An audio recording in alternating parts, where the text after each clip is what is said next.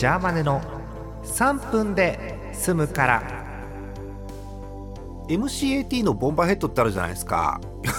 急にね最初から1994年の話をするけれども何年前？278年前の話をしますけれどもその富樫明夫さんこと MCAT の逆か？MCAT こと富樫明夫さんのえボンバーヘッドのリミックスが好きなんです。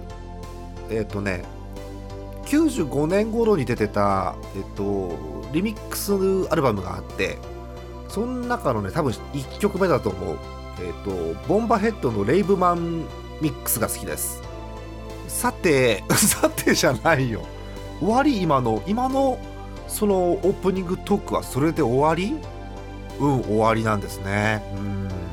あのそのリミックスバージョンやりすぎ感があるんでぜひはい。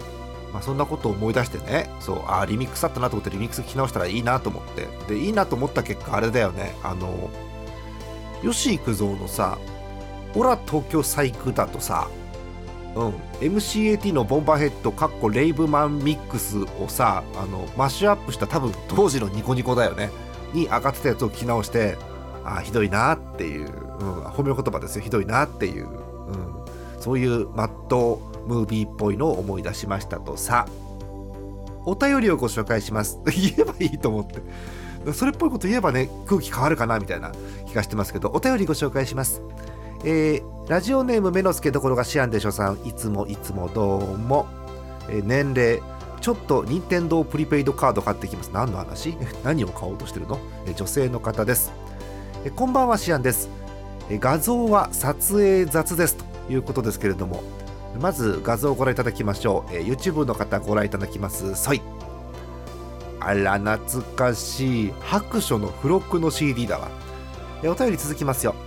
えそういえば本にこんなのついてきましたね。部屋を片付けていたら出てきました。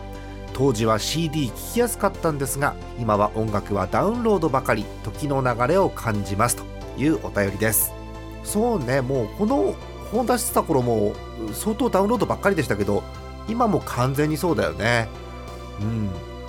今度白書作る時はなんだろうダウンロードコードとかアドレスとかつければいいんじゃないの？もう本の何ページ目かに、うん、そんな気がする。個人的には左側の2013の付録 CD がネタコーナーサントラになってるのがいいですよね。字が持参しちゃった。またね。